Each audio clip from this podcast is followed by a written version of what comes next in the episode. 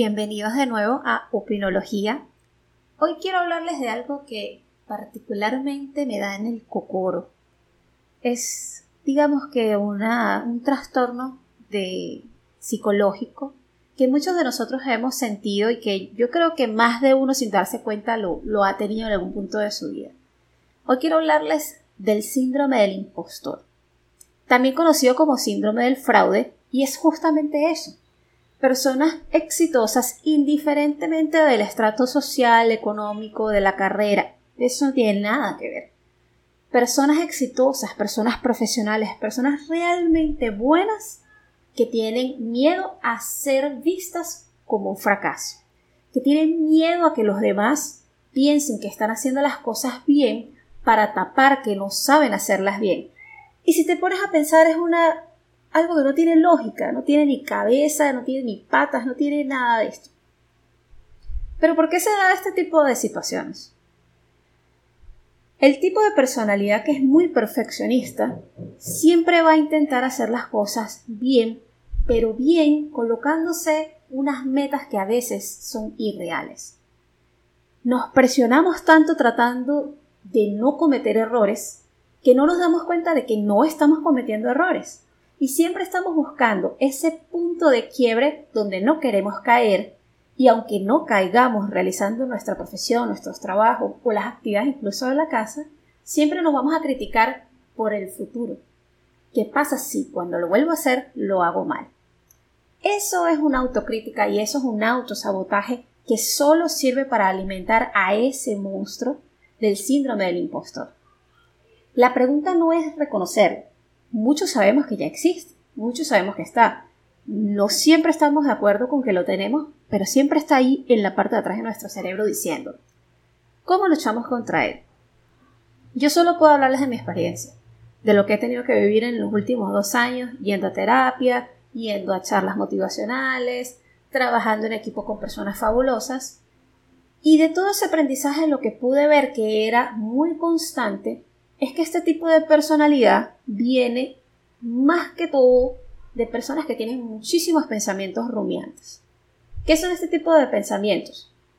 Ustedes no se han sentido que a veces son como muy fatalistas, cuando le han dicho que son muy fatalistas, de que siempre dicen, ay, vamos a irnos de viaje, pero ¿y si el vuelo sale, no sé, el vuelo nos falla?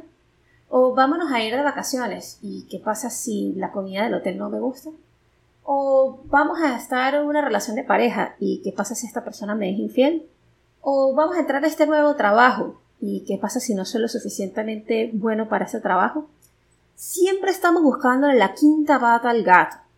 Y este tipo de cosas lo único que hace es reafirmarnos a nosotros mismos que no somos capaces, que no somos suficientes, que no podemos hacer. Cuando la realidad es que tenemos todas las aptitudes y todas las capacidades para lograr lo que nos propongamos. ¿Por qué entonces nos autosaboteamos? En el mundo de la tecnología, yo creo que es el sitio donde más se da el, caso de los síndromes del impostor. Y esto es dado porque los tecnólogos en su gran mayoría son personas que siempre están trabajando tras bambalinas.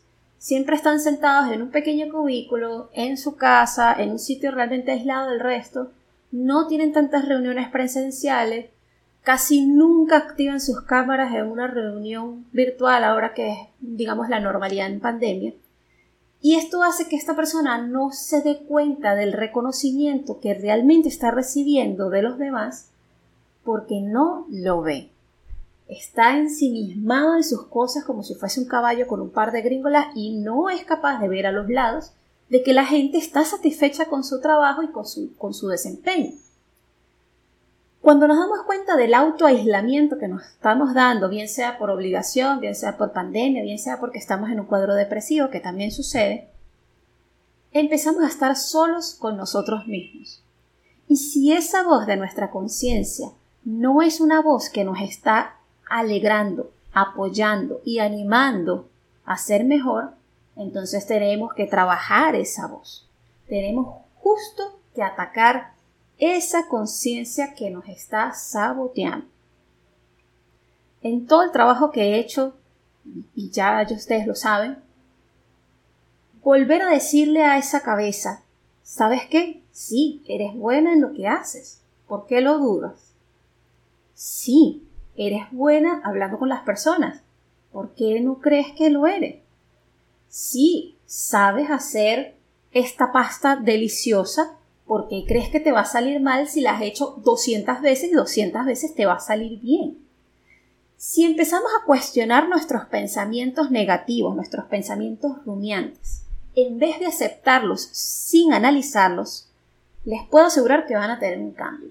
Un cambio que no solamente va a ser en su conducta y en su forma de verse a sí mismos, sino también en la forma en la que otras personas te perciben. Yo tengo la particularidad de que no sé aceptar un cumplido.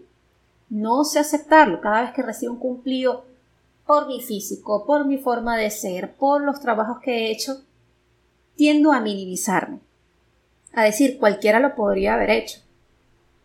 Y la verdad es que no. Cualquiera no podría haberlo hecho. Lo hubiese hecho diferente, que no quiere decir que mal o mejor, pero las cosas las puedes hacer tú de una forma única porque cada individuo es distinto al otro. Y ya está. Entonces, en este podcast les quiero dejar, como siempre, un mensaje, y el mensaje de esta vez es, entrenen esa voz, entrenen esa voz interior, cuestionenla cuando les está diciendo algo negativo, pregúntenle, pero ¿y por qué estás dudando? Si te dieron un cumplido, ¿por qué no lo estás aceptando? Si tú te sientes feliz con un logro, ¿por qué no lo estás diciendo a voz popular y estás alardeando de él? ¿Cuál es el miedo? El miedo de no satisfacernos y no alegrarnos con nuestros propios logros en público a veces viene de la crítica nuestra de no querer parecer ególatras y de la crítica de personas que nos rodean que se sienten amenazadas de nuestro éxito. Evalúense ustedes internamente si son la razón de este autosaboteo al éxito y digamos eh, a todo lo bueno que pueden tener en su vida y también evalúen las personas que tienen alrededor. Mensajes positivos, críticas constructivas, que a veces recibimos críticas que quieren y tienen una buena, una buena intención, pero terminan haciendo más daño de lo que hacen bien, e incluso personas que solo estén ahí para escucharnos. Sí, es verdad que somos autosuficientes y que tenemos que ser suficientes con nosotros mismos, pero nunca está de más tener una baranda de la cual apoyarnos sin agarrarnos al 100% para sentir ese apoyo de que vamos bien. Pero la principal voz que tienen que escuchar es la que tienen aquí. No lo olviden. Un abracito y nos leemos, nos escuchamos y nos vemos luego. Chao, chao.